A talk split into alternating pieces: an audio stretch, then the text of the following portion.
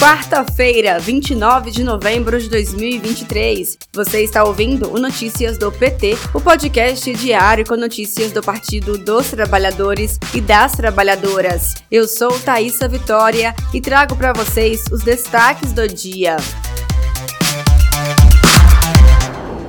Presidente Lula segue em Riad, capital da Arábia Saudita, onde participou do almoço empresarial Brasil-Arábia Saudita e da abertura do seminário Embraer. Ao final do dia, Lula embarca para Doha, no Catar. Nesta manhã, Lula participou de sessão de encerramento da mesa redonda Brasil-Arábia Saudita. Na ocasião, Lula reforçou a importância da construção de parcerias, ao falar sobre como fazer política externa que pode mudar a geografia do comércio mundial.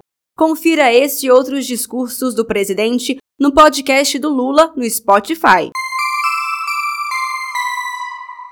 O Brasil fechou o mês de outubro deste ano com um saldo de mais de 190 mil vagas formais de trabalho. São mais de 30 mil empregos a mais do que os gerados em outubro de 2022. Desde o início do ano, o país acumula um saldo de quase 1,8 milhão de empregos formais. A variação em 10 meses é positiva nos cinco grandes setores da economia e nas 27 unidades da federação. Os dados do novo CAGED foram divulgados na tarde desta terça-feira, 28 de novembro, pelo Ministério do Trabalho e Emprego. Os números indicam também que o estoque total, ou seja, o número de brasileiros que estavam trabalhando com carteira assinada em outubro deste ano, chegou a 44,22 milhões. Bolsonaristas insistem em matar crianças com discurso contra as vacinas.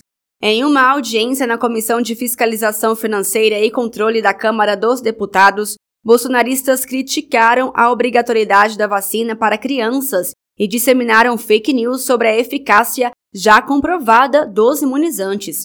O deputado Jorge Sola, do PT da Bahia, que é médico, disse que o discurso desses parlamentares é um movimento anti-vacina e criminoso.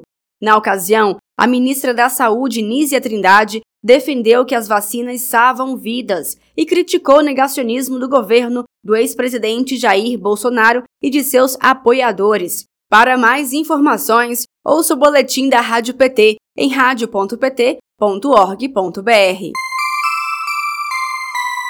Governo Lula cria fundo de 20 bilhões de reais para manter estudantes de baixa renda no ensino médio. O ato conjunto dos Ministérios da Educação e da Fazenda vai definir valores, formas de pagamento, critérios de operacionalização e uso da poupança de incentivo à permanência e conclusão escolar. A medida provisória tem como objetivo reduzir a evasão escolar e incentivar a conclusão do ensino médio por jovens de baixa renda, como forma de garantir o acesso à melhor formação profissional e emprego. Nesta quarta-feira, o projeto Reconexão Periferias da Fundação Perseu Abramo lançou oficialmente seu novo site e disponibiliza ao público o painel de dados, uma ferramenta de fácil navegação que apresenta de forma descomplicada e intuitiva o resultado de pesquisas de longa duração e permanentes nas áreas de cultura, trabalho e violência nas periferias brasileiras, e também o exclusivo mapeamento de coletivos e movimentos sociais desses mesmos territórios. Além disso, o painel de dados apresenta o mapa georreferenciado que facilita e amplia a localização das experiências retratadas e o diálogo entre elas. Confira mais informações na matéria do PT em pt.org.br. Este foi Notícias do PT. Ele é diário e está disponível na sua plataforma de áudio preferida. Siga o podcast para receber uma notificação toda vez que sair um novo episódio. Se você gostou, deixe 5 estrelas na avaliação e compartilhe. Você encontra mais notícias como estas no portal do PT em pt.org.br. Muito obrigada pela sua companhia. Até amanhã.